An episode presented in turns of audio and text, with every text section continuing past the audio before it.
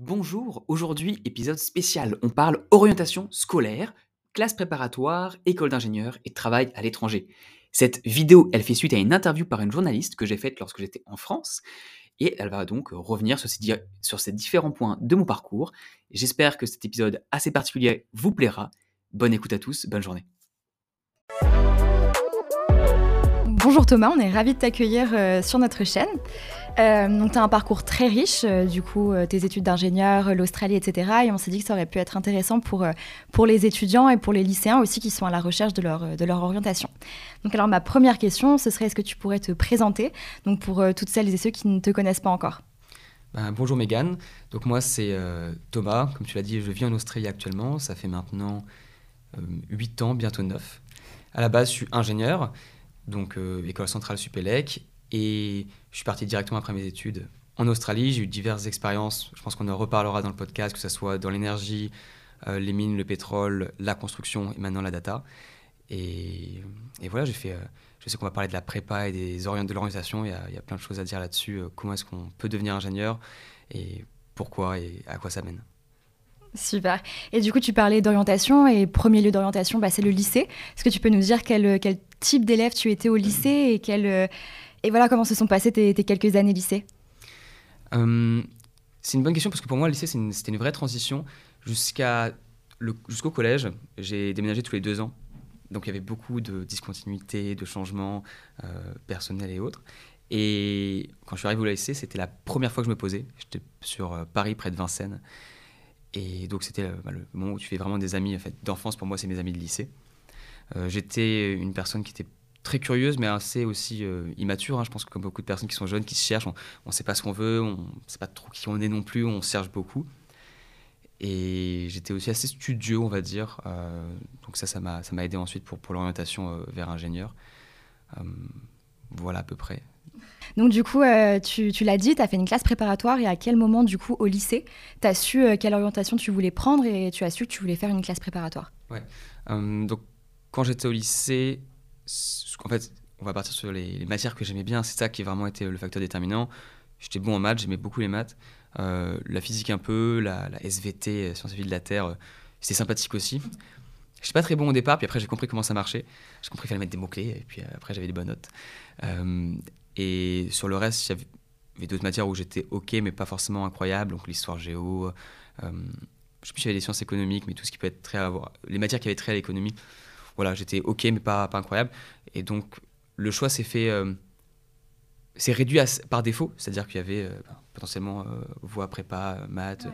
comme on disait euh, plus à l'époque, maths sup, maths euh, ou d'autres voies type médecine et euh, ensuite euh, avocat ou enfin, tout ce qui était loi. Et donc le choix s'est plutôt fait entre ces trois domaines, parce que je voulais faire de l'ingénierie, euh, de être avocat ou médecin. Euh, je voulais faire aucun des trois. et qu'on m'a dit à ce moment-là, c'était, parce que c'est le système français, on t'a dit, bon, bah, t'es bon en maths, Ouais, euh, tu fais la, Tu la fais voie prépa, royale, tu ouais. fais la prépa et tu pourras faire tout ce que tu veux après. Et c'est vraiment cette partie-là qui m'a, moi, me- qui, qui- ils on me l'a vendu comme ça, tu feras ce que tu veux ensuite. bon, de toute façon, j'ai pas forcément envie d'être médecin, j'ai pas envie d'être avocat, donc si je peux faire tout ce que je veux, pourquoi pas faire ça? Euh, C'était à, c'était à moitié vrai, donc euh, il y avait du vrai, il y avait du faux là-dedans, mais c'est comme ça que je me suis retrouvé là-dedans, en fait, par, un peu un choix par défaut où je voulais continuer à étudier, je me sentais plutôt bien euh, dans l'école. C'est pas le cas de tout le monde, mais j'avais cette chance-là et donc euh, j'ai choisi prépa plus parce que j'aimais les maths et que bon bah a priori si je pouvais faire tout ce que je voulais, faire plus de maths pendant quelques années, c'était pas un problème. Ouais. Puis bah, comme tu dis, c'est vrai que c'est la, la voie royale et c'est aussi la voie qui t'offre la possibilité de faire un petit peu ce que tu veux ensuite. Bon, il y a les écoles d'ingénieurs, mais euh, ça te laisse aussi deux ans pour euh, réfléchir à ton orientation et te dire, ok, je me pose là, je fais un cursus qui forcément me sera bénéfique plus tard et je verrai euh, sur l'orientation plus tard avec les concours. Et donc, comment ça s'est passé pour toi l'expérience en, prépa? Parce que Bon, on le voit partout, tout le monde dit que c'est un enfer sur Terre. Comment est-ce que toi, tu as vécu tes deux, voire trois années de prépa Ouais. c'était pas, c'est une période difficile bien sûr, mais c'était vraiment très agréable euh, parce que déjà pour moi ça a duré trois ans. J'ai, Ouais. cubé. Il y a un tiers des étudiants en prépa qui vont redoubler leur deuxième année pour pouvoir retenter les concours et avoir potentiellement une meilleure école. Et c'est c'est la période où tu te sens le plus intelligent de ta vie, donc c'est très agréable. Euh, tu travailles énormément. euh, il faut être prêt à, à bosser comme un fou. J'avais pas forcément compris ça au départ. Donc au départ, sur les 3-4 premiers mois, J'y suis allé, ok, tu vas continuer à bosser comme un peu au lycée. Enfin, au lycée, je bossais pas Ouais. forcément beaucoup. Donc, c'est plus, bon, tu vas bosser plus. Mais je comprenais pas vraiment ce que ça voulait dire. Je travaillais deux heures en rentrant le soir. Ok, très bien. Tu fais tes devoirs, t'es un peu en retard, c'est pas grave, t'as des notes horriblement basses. Parce qu'en fait, c'est le. C'est comme ça normal. ils C'est te on te juge en partie par rapport à ce que tu dois faire dans, trois, dans deux ans. Donc, Hmm. forcément, tes notes, tu tu peux pas apprendre en deux mois ce que tu vas faire en deux ans. Donc, tes notes au départ sont basses. Euh, et c'est vraiment au bout de quatre mois que j'ai compris euh, ce qui se passait quand ma prof de physique a commencé à me dire bon, si tu continues à faire tes bêtises et que tu as un potentiel, si tu travailles, continues à pas travailler, euh, j'a- j'arrête de, de te parler. ça va pas le Et faire. euh, parce que c'était une prof qui était. euh, disons qu'elle elle encourageait beaucoup, mais aussi par la négative. Elle Ah, il faut vraiment que tu travailles, là c'est nul, mais tu peux y arriver. Ouais. Et le moment où elle se désintéresse de toi, c'est aussi le moment où tu peux te sentir beaucoup plus seul. Et en fait, tu te dis, bah, c'est qu'elle a. Elle se dit que si tu t'aides pas toi-même, elle va pas t'aider. Et ça a vraiment fait un, un déclic. Et à ce moment-là, pendant deux ans et demi, à partir de là, j'ai commencé à noter en fait le temps que je travaillais par jour, euh, à la demi-heure près. Et euh, en moyenne, euh, j'étais à 12 heures en semaine et 10 heures le week-end, et j'ai vraiment commencé à bosser vraiment. Et ça, c'était. J'ai eu la chance de pouvoir me focaliser uniquement sur le travail. Ouais. Donc, si vous êtes en prépa et que vous n'avez pas à faire un travail alimentaire à Ouais, côté, c'est une- le cas de la plupart, mais c'est quand même un, un privilège. Et si on a la possibilité de le faire, je conseille vraiment de se focaliser uniquement sur le travail parce que on a que ça à faire. C'est la seule fois dans notre vie où on aura cette chance. Et par contre, une fois qu'on est dedans, bon, c'est difficile. Euh, Il y a des notes dures, euh, il y a beaucoup de choses qu'on ne connaît pas. On a l'impression d'être perdu au départ. Mais en travaillant avec euh, les personnes qui sont autour de soi, il faut bien dire que qu'on est dans une classe de prépa, on est tous dans le même bain. Donc il y a une grosse cohésion qui va se former. Là encore, j'étais a vendredi dernier, donc il y a trois, il y a quatre jours, au mariage de l'un de mes amis de prépa. On s'est retrouvés, on était une demi-douzaine de la prépa et c'est que des bons souvenirs. Donc vraiment quelque chose euh, qui, qui nous soude. Et c'est une super période à ce niveau-là. C'était dur sur le coup, mais j'étais peut-être un peu antisocial à ce moment-là aussi. C'est-à-dire qu'on se, on se ferme à tout le reste. C'est-à-dire que mes amis, je les voyais. euh, je voyais mon meilleur ami à la bibliothèque. Il était parti à la fac, lui, il travaillait un peu moins. Et euh, enfin, c'est pas, c'est pas, c'est pas compliqué de travailler moins que 12 heures par jour. Mais, et quand je dis, bah, on- oh, tu veux qu'on se voit, tu veux qu'on sorte? Je dis, non, non, on sort pas. On se voit à la BNF euh, le dimanche à 9h du matin à l'ouverture et on y va. Et on, et on se voyait, on se parlait pendant les, les pauses de un quart d'heure. Donc, ouais, donc une période très studieuse, mais qui était extrêmement. agré- Enfin, à la fin, quand on finit par comprendre ce qui se passe, et même si j'ai mis un peu plus de temps parce que j'ai dû cravacher un peu plus, mais en fin de, enfin sur toute la troisième année, je comprenais vraiment ce qui se passait en, en maths et en physique, et c'est extrêmement agréable que d'être bon dans, quelque Mm. part et, et bah, de continuer. Donc euh, non, je, là c'est une- si on est un peu sensible, ça peut être très difficile. Il faut essayer de bien s'entourer, de prévenir les parents. Euh, c'est quelque chose si on, si on a un- une la famille ou des amis qui peuvent entourer et supporter ça. Par mes amis me disaient pas, Ah, alors tu rates tout, tu rates toutes les soirées. Non, ils, ils avaient compris et c'était là, bon d'accord, on se voit à la bibliothèque une fois toutes les deux, trois semaines. Très bien, tu fais ton choix. On te verra après. On- exactement, on te verra après et on a rattrapé ça derrière. Donc euh, se dire, oh, est-ce que vraiment j'ai envie de faire deux ans comme ça? Ça vaut le coup. Ça vaut vraiment le coup. On apprend énormément et puis derrière, on apprend aussi à travailler. Et bah, ce que j'ai fait en prépa m'a m'a aidé- depuis les, enfin, sur les 10-12 dernières années. Euh, j'ai récemment travaillé beaucoup, il y a un an à peu près, euh, pour une combinaison de, de choses entre ma boîte et, et le boulot, parce que j'ai commencé un nouveau travail. Et je me suis mis dans un mode, euh, des fois on bon, on se met en mode prépa pendant euh, quelques semaines ou un mois ou deux mois. Ouais, tunnel et de tout- travail. euh, Voilà, et tout passe. Donc vraiment, c'est une super expérience pour la suite, euh, même si elle peut être dure sur le coup. et, euh, C'était Ouais. voilà. Et tu parlais du coup de 12 heures de travail. Est-ce que tu peux, euh, enfin pour euh, les lycéens, les étudiants qui, qui regarderont la vidéo, est-ce que tu peux préciser un petit peu donc les 12 heures euh, Ouais. Qu'est-ce que c'était? Donc c'était combien d'heures de cours, combien d'heures de travail personnel euh, Enfin par rapport à ton expérience à toi? Ouais. Euh, D'ailleurs, j'ai eu une astuce euh, que je peux dire parce que c'est vraiment ce qui m'a, enfin, c'est la règle qui m'a permis de, de travailler autant.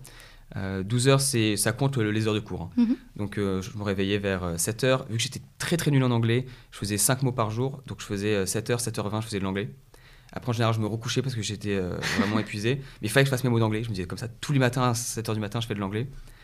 Euh, 7h40, je partais euh, en prépa. Le cours pour commencer, je sais plus, c'était à 8h, 8h30. Mais dans la pause, bah, en attendant, on révise ses cours, on dit bonjour, mais on, on- Ouais. on révise ses cours, on essaie de se rappeler ce qui va se passer, on prend un peu d'avance. Euh, on fait les cours toute la journée, on a une pause de 1 heure à midi, les pauses de, de récré. En vrai, les pauses de midi, je prenais en général, je mangeais en une demi-heure, je travaillais encore une demi-heure derrière.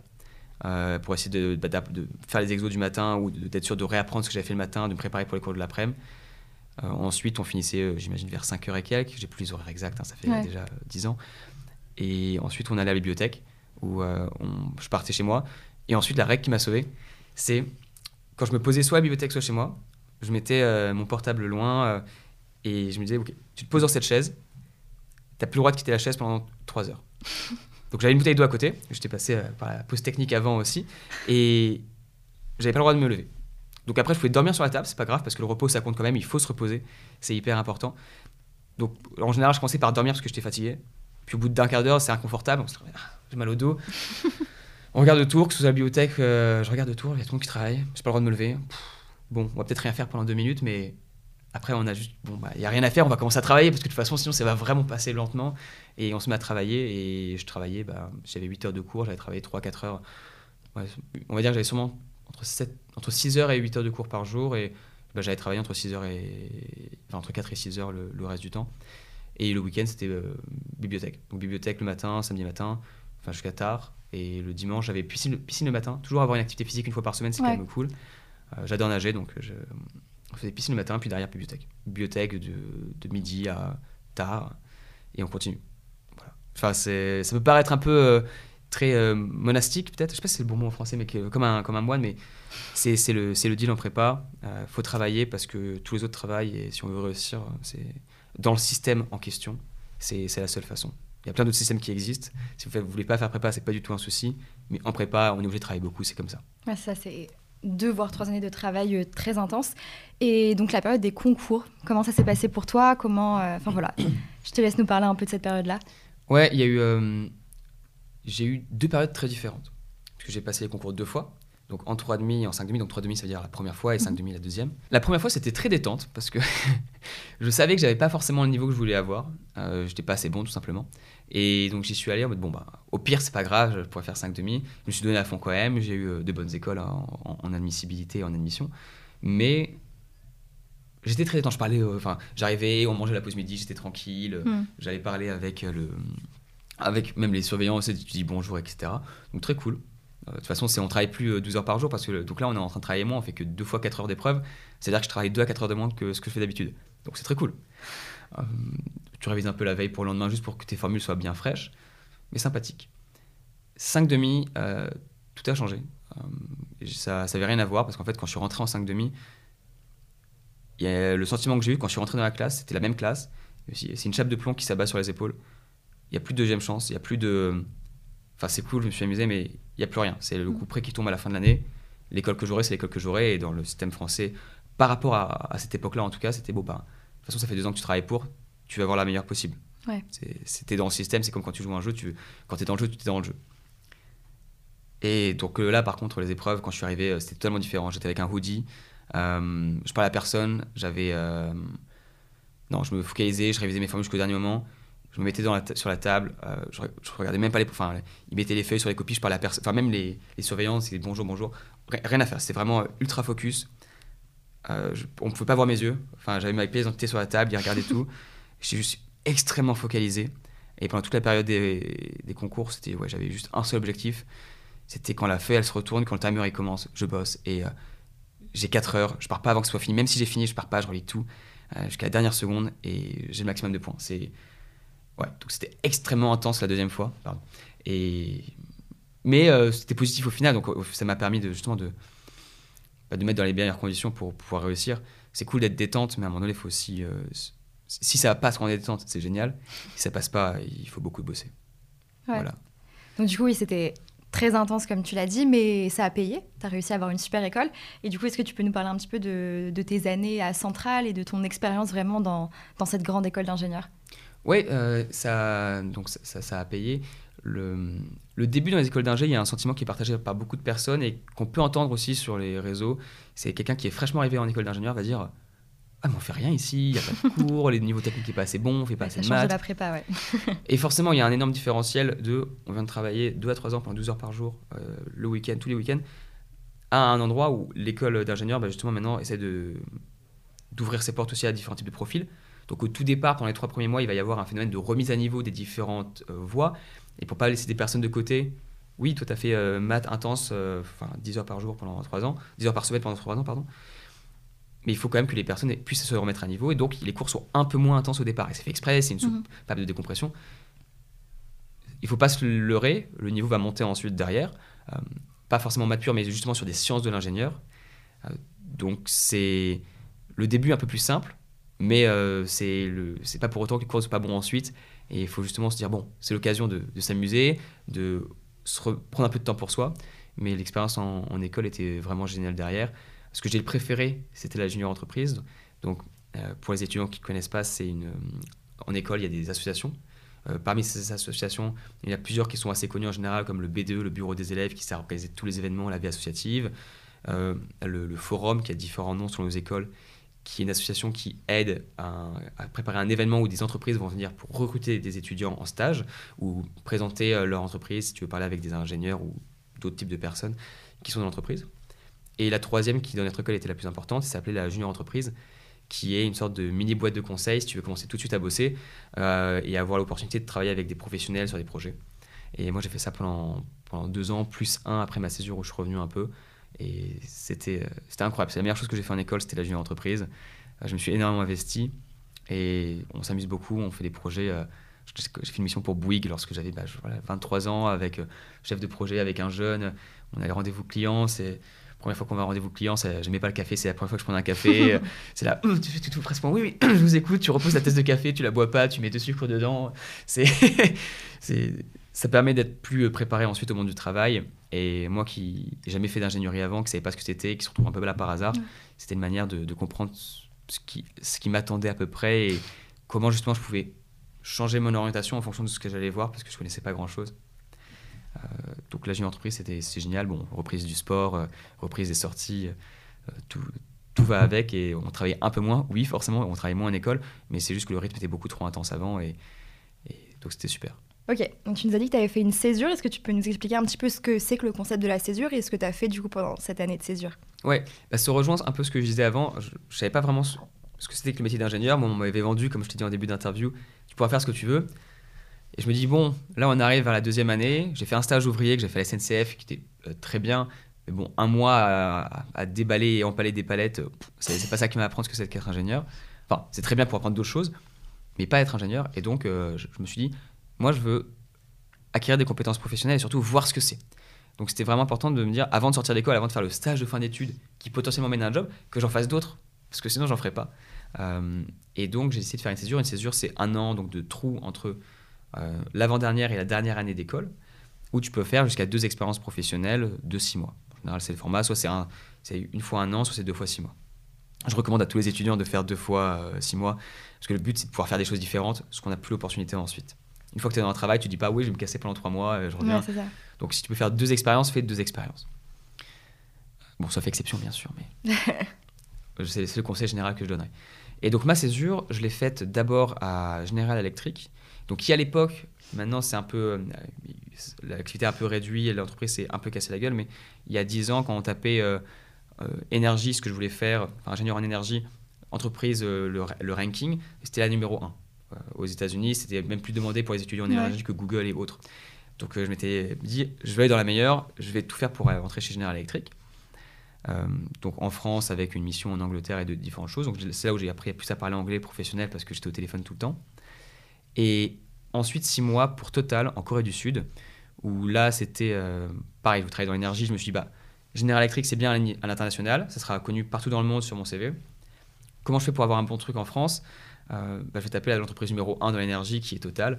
Euh, et j'ai donc contacté, c'est marrant, j'ai contacté tous les anciens de l'école qui travaillaient à Total. Et pendant six mois, j'ai discuté avec eux, juste à les relancer, jusqu'à ce qu'il y ait une opportunité à l'international. Euh, ça, a mis, ça a mis à peu près 6 mois. Non, allez, peut-être, j'exagère, 4-5. Mais quand même au moins 4 mois euh, pour avoir euh, une, proposition de. En fait, cherche quelqu'un potentiellement en Corée, tu, plateforme pétrolière, tu connais, ça t'intéresse. Moi, j'avais, c'était pas forcément ce que j'avais envie au départ, mais je me suis dit, bah, une opportunité comme ça, vu que je veux pas a priori travailler dans le pétrole, c'est pas ce que je m'étais dit au départ, ça arrivera plus jamais. Donc, une manière de choisir un stage aussi qu'on a le choix entre plusieurs offres, parce que General Electric voulait m'envoyer aux États-Unis derrière c'était euh, qu'est-ce que tu ne pourras plus faire ensuite? General Electric, ils m'aimaient bien. Si je voulais revenir en stage de fin d'études ou en premier job, ils allaient sûrement faire une proposition, aller aux États-Unis avec eux ensuite, c'était pas déconnant. Travailler sur une plateforme pétrolière, ça aurait jamais été, enfin jamais j'aurais pu faire ça sinon. Donc j'ai dit oui. Et euh, je me suis vraiment euh, immergé dans la culture coréenne. je me suis dit quitte à être là-bas, autant y aller à fond. Donc avant de partir, c'était deux mois avant que j'ai signé l'offre ou un mois et demi.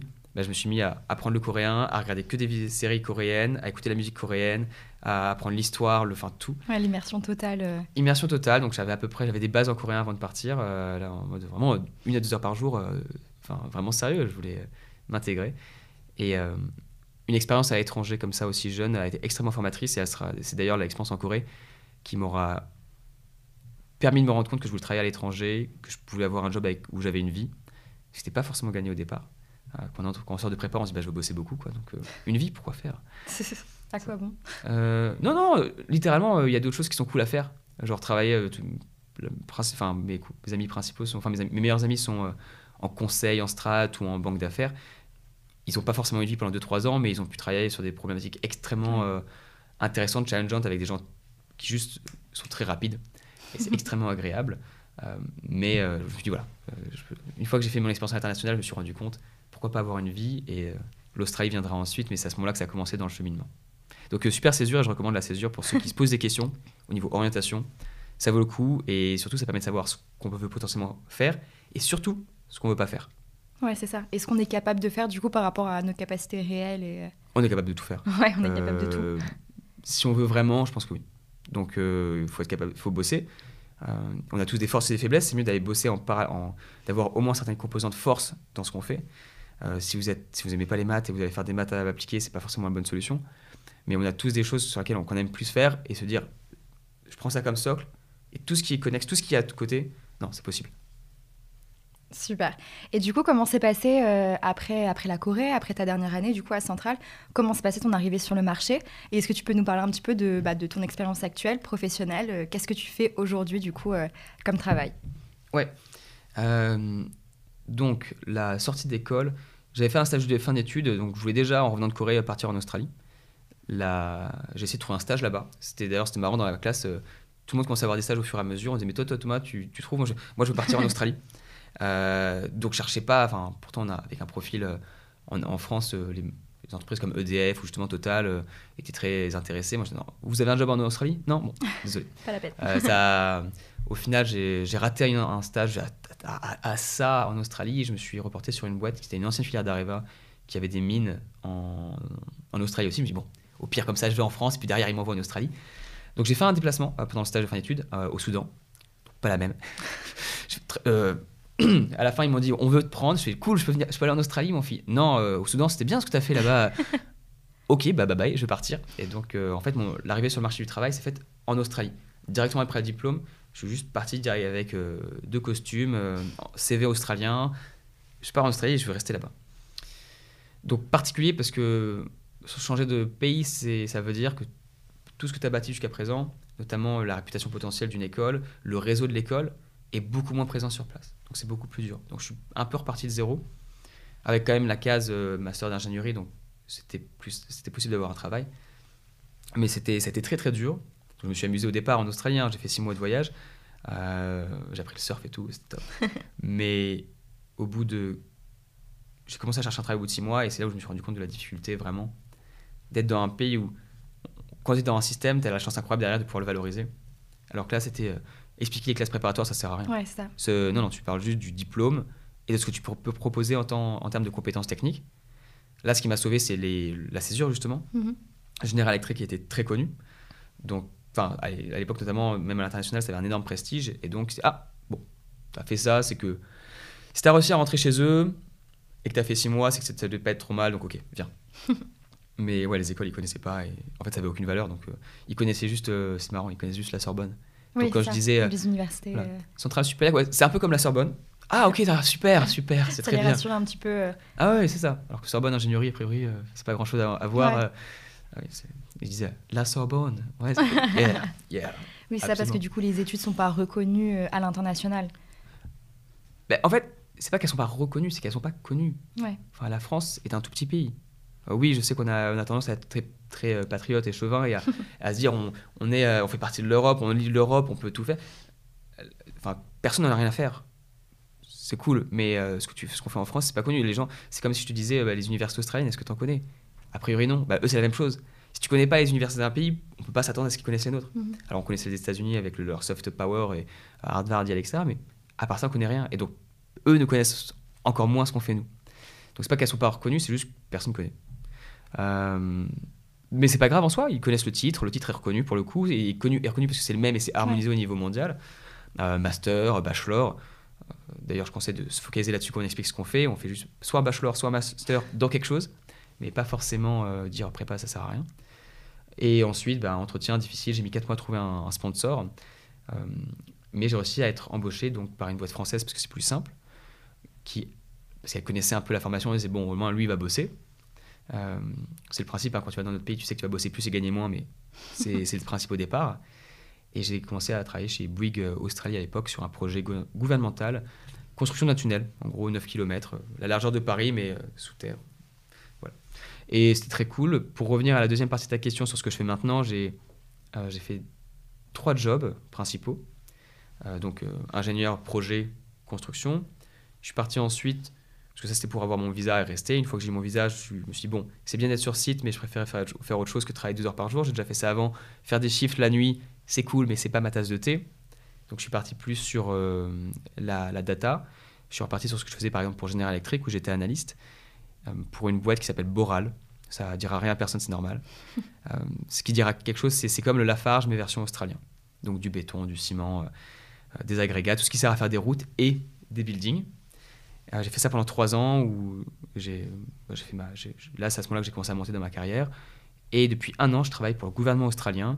Donc là, on arrête d'être focalisé sur comment faire de l'argent, mais plus euh, comment aider le plus possible euh, bah, la population en, fluidifiant le, transport. Les, transports en commun sont moins bondés là-bas, mais bon, toute personne qui a vécu à Paris dans le métro pourra dire ouais, ça pourrait être plus fluide, ça serait bien.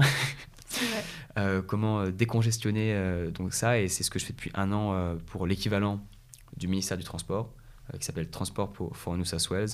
Euh, c'est pas arrêté là-bas, mais c'est la même chose. Et, donc je suis data manager euh, au gouvernement, c'est-à-dire que je rends les choses simples et j'automatise, grosso modo. je peux aller plus en détail si tu veux, mais c'est ce qui a une chose qui est intéressante, c'est de se dire, on m'a dit au départ que je pouvais faire tout ce que je voulais, je savais pas ce que je voulais.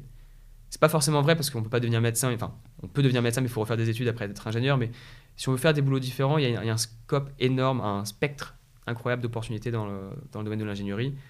Euh, on peut se rendre compte juste avec ces expériences. mine, pétrole, énergie, puis après construction, maintenant data. Tout ça basé sur, sur de la efficacité, productivité et euh, automatisation qui sont un peu comme des, des compétences euh, fondamentales de ce qu'on va apprendre en école d'ingénierie, sur la programmation et des réflexes de pensée et des calculs c'est différent, mais il y a beaucoup de choses qui se ressemblent et on peut quand même euh, prendre beaucoup de ses compétences et changer si on en a envie. Donc, euh, beaucoup de choses sont possibles quand on est ingénieur. Et si, si un jeune qui se pose la question, qui aime les maths, la physique et qui se demande qu'est-ce que je vais faire, je ne sais pas ce que c'est, plein de choses sont possibles. c'est ça, un grand champ des possibles. Et pourquoi est-ce que tu as fait le choix de, partir en Australie? Pourquoi ce pays-là et, pas un autre euh, voilà. Pourquoi le rêve australien bah, Le rêve australien, j'avais il y a toutes ces émissions comme 66 minutes ou autres où on voit euh, One Day in the Life of, c'est un jour dans la vie d'eux, et on voit l'Australien, oui, le Français expatrié en Australie, il va se lever le matin, prendre sa planche de surf, aller surfer, prendre le ferry, aller au travail dans la city, euh, puis derrière euh, finir à 5 heures et prendre un verre avec ses potes. bon, ce que je savais pas, ce que j'avais pas compris à l'époque, c'était en fait c'est une, c'est une, une boîte de prod, donc en fait ils vont prendre 4-5 jours et prendre le meilleur de chaque jour et les mettre ensemble. Donc c'est pas une journée typique, mais euh, le, le, déclic était là quand même. Euh, pour revenir, quand j'étais en Corée, euh, il y avait cette vision qui, me plaisait un peu, qui était cool. je suis très mauvais en langue de base, donc c'est pas ma force du tout. J'ai beaucoup travaillé pour parler anglais et je j'avais pas compris jusqu'au moment où je parlais coréen et j'ai fait ah ouais mais en fait c'est hyper dur de parler une autre langue en plus, surtout quand c'est pas le langage, c'est pas l'écriture européenne. Enfin, je sais plus comment s'appelle, un nom en français pour l'écriture avec l'alphabet qu'on connaît en 26 lettres. On a pas ça là-bas. Et c'est encore plus dur quand on l'a pas. Donc je me suis dit, bon, j'ai galéré pour apprendre l'anglais. En allemand, je suis vraiment moyen, moyen, moyen. Si je dis que je suis moyen, c'est déjà, c'est juste pour le CV. Je suis peut-être en dessous. Donc, pays anglophone. On regarde là où on peut faire des trucs cool. Je voulais être près de l'eau parce que j'ai toujours aménagé. Euh, et il restait Canada, potentiellement pour les sports euh, de, glisse, euh, plus dans le blanc, hein, bien sûr, sur la neige. Et l'Australie, euh, j'aime bien ce qui fait chaud, donc euh, l'Australie était toute désignée. Puis après, il y avait ce rêve australien. Euh, donc je suis arrivé en Australie et je me suis dit, bon, je vais vivre le rêve australien, je vais surfer avant de travailler. Il faudrait peut-être que j'apprenne à surfer d'abord. Parce que c'est pour ça que j'ai mis six mois d'abord de voyage pour apprendre à surfer. C'était très cool, c'est super. Et euh, tout ce qu'on peut imaginer, c'est-à-dire tout ce qui est stéréotypique de l'Australie, les dauphins, les kangourous, c'est vrai.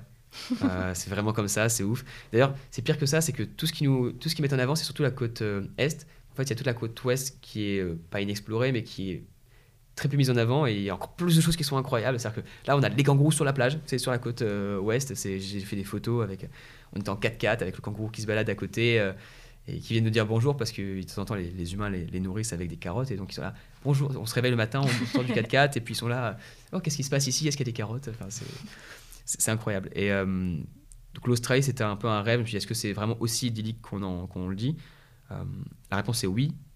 Mais il faut être prêt à beaucoup bosser si on veut rester. Y a, dans la vie il n'y a pas de secret. Si on veut vraiment quelque chose qui est difficile ou qui semble vraiment agréable ou qui peut apporter une grosse euh, valeur ajoutée à notre vie, il faut qu'il y ait, un échange en, face. C'est soit un investissement en temps, en énergie, un commitment, c'est un, engagement à être loin de sa famille, loin des amis. Et l'Australie, c'est vraiment le, rêve australien euh, qui, qui, m'a attiré. Le, surf le matin, ça, avait l'air top. Euh, salé. Ça demande un peu d'énergie en fait, donc il faut faire attention, faut faire une sieste en général de, de 10-15 minutes sur la pause midi parce que c'est fatigant le surf le matin, mais, mais c'est très cool.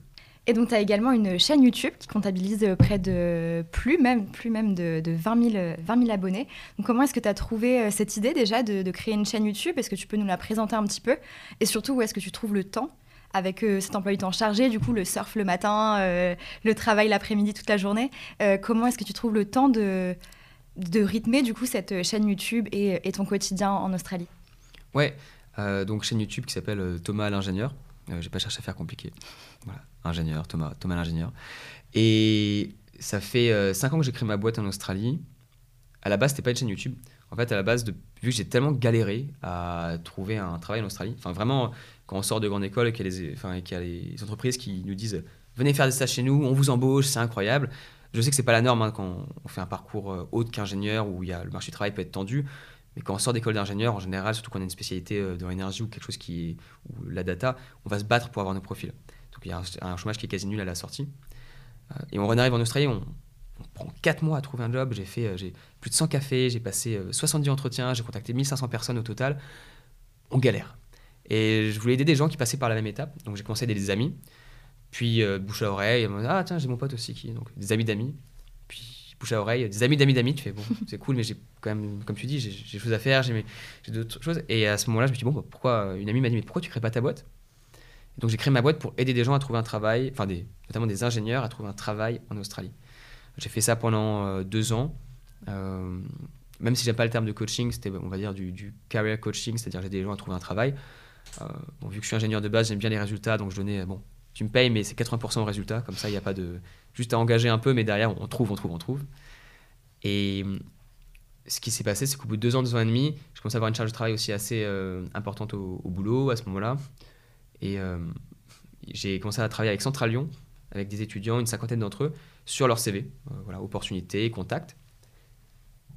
Et j'ai fait des vidéos sur YouTube en commençant pour ça. C'est-à-dire que les premières vidéos sur ma chaîne, si vous regardez, c'est. Euh, on voit un écran avec un PDF avec plein de CV dedans, ma tête en tout petit en bas qui parle, voilà, mais sans aucun éclairage, comme là, ça fait un éclairage fantastique. moi, j'avais rien de tout ça, et juste faisais des remarques sur les CV, les étudiants m'envoyaient les leurs, je prenais deux mauvais, deux moyens, deux bons, et je disais à chaque fois ce qui était améliorable. Comme ça, ils, avaient un...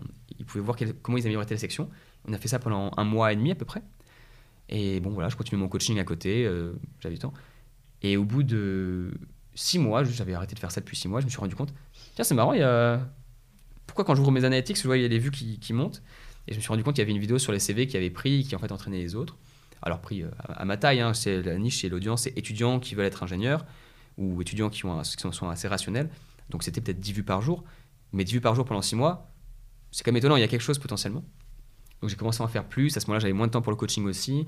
Je trouvais l'idée de faire des vidéos YouTube bien parce que tu peux aider plus de gens.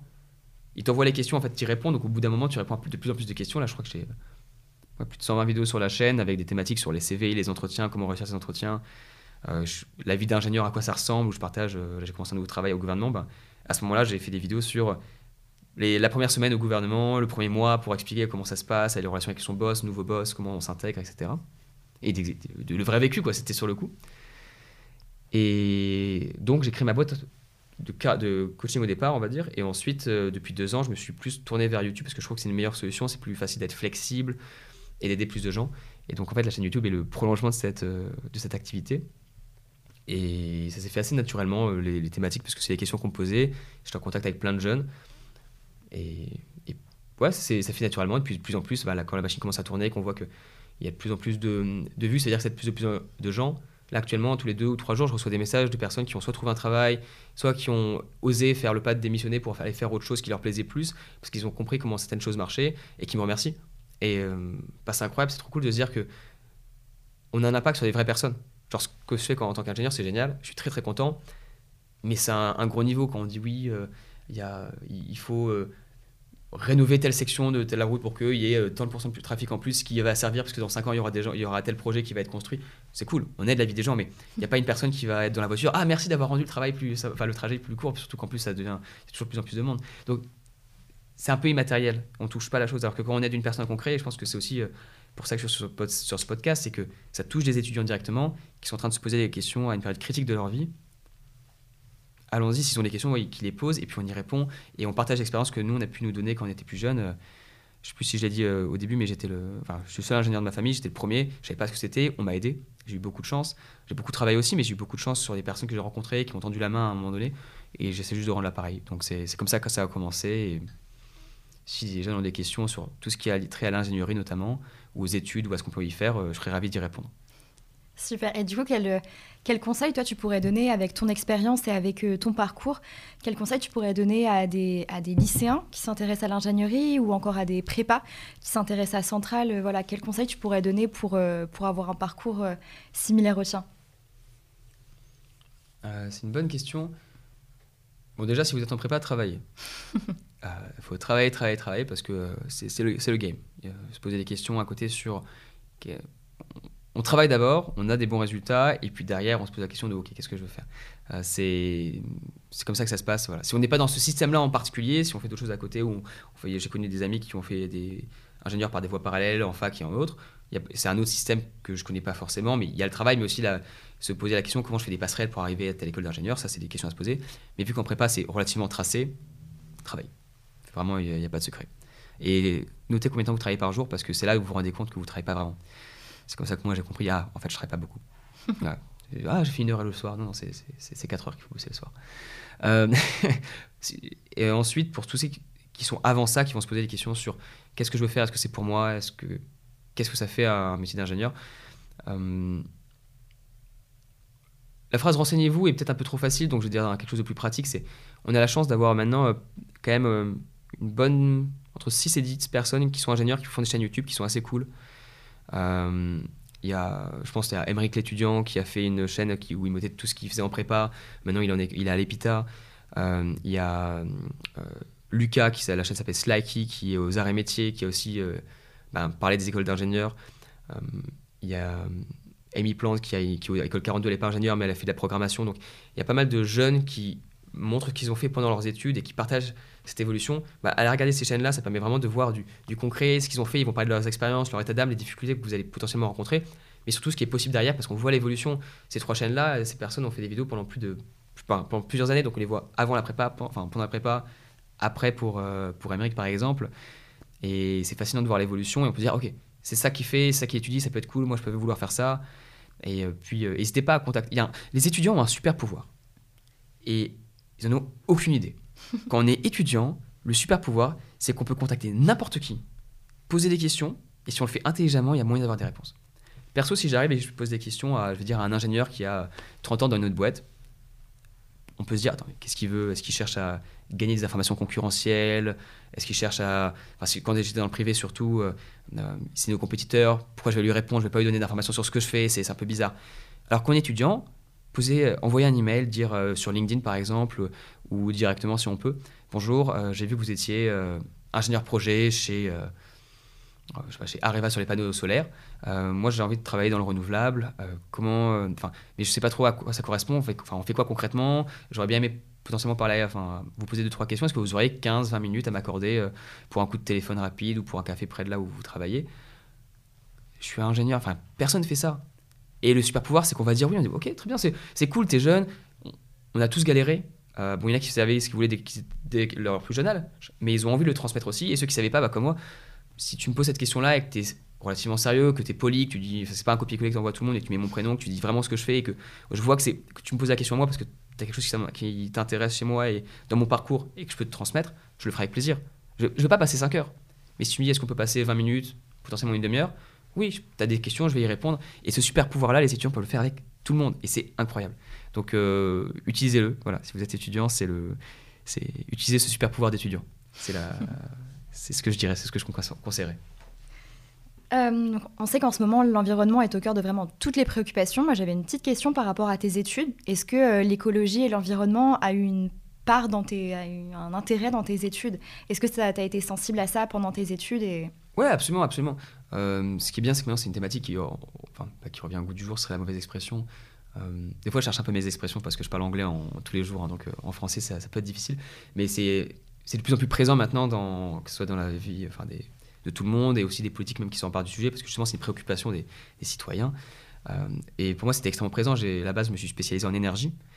Euh, donc c'était pas sur une énergie en, particulier mais sur l'ensemble de l'ingénierie liée aux énergies. Donc euh, bah, solaire comme, et, vent bien sûr mais aussi nucléaire, pétrole et, gaz et charbon parce que même si ça peut paraître, on se dit ah c'est pas ouf, si on veut avoir l'énergie l'hiver, il faut un peu utiliser tout et le but c'est d'augmenter la proportion des énergies renouvelables mais on peut pas se passer du reste avant, donc il faut quand même qu'il y ait des ingénieurs pour euh, tout ce type d'énergie. Et donc forcément, c'était euh, quand même euh, un sujet important, surtout quand on veut travailler dans, dans tout ce qui, est, qui a trait à l'énergie. Ok, et donc maintenant, est-ce que tu dirais que ça a une part importante dans, ton, dans ton travail aujourd'hui, l'environnement et l'écologie? Alors, oui et non. Alors, oui, au sens où, vu que je travaille pour le, gouvernement, enfin même quand je travaille dans les boîtes privées, je vais donner deux exemples, mais euh, le gouvernement a des politiques par rapport à l'énergie, euh, par rapport à. Et je travaille pour le gouvernement australien. Euh, chacun va avoir des sensibilités différentes par rapport à ce qu'ils font par rapport au gouvernement français et autres. Je ne peux que parler en mon nom et absolument pas dans leur nom, donc je ne ferai pas de commentaires sur l'un ou l'autre. Euh, j'ai pas le droit. Mais il y a une politique énergétique qui est est, et donc ça va impacter toutes les décisions derrière et l'organisation, sur quel projet les personnes vont travailler, est-ce qu'il va y avoir des priorités ou non. Ensuite, au jour le jour, euh, je travaille dans la data, surtout sur tout ce qui est euh, l'optimisation, on va dire, des flux et aider les. Euh, enfin, aider, on va, voilà, on faire très simple, à automatiser des systèmes. Donc, oui, si on automatise des systèmes, on va aider parce qu'on va consommer moins d'énergie vu qu'on aura appelé des systèmes plus automatisés. Mais ce n'est pas ce que je vais faire. Je ne vais pas planter des arbres tous les jours parce que ce n'est pas ce que je fais dans mon travail au jour le jour. Mais bien sûr que cette, que cette thématique va impacter l'ensemble. pour donner un autre exemple, quand même plus concret, sur là où je travaillais avant, donc c'est le Bora, le Lafarge australien. Euh, même si c'est une boîte qui est, on pourrait dire, ils font du béton, des agrégats, c'est super, c'est pas très euh, environnemental. Bon, déjà, c'est débattable, mais surtout, il y avait quand même une préoccupation à la fois des clients et de la boîte de réussir à faire des, à faire, de faire des recherches et proposer des, des produits qui étaient plus euh, environmental friendly, qui étaient plus environnementaux.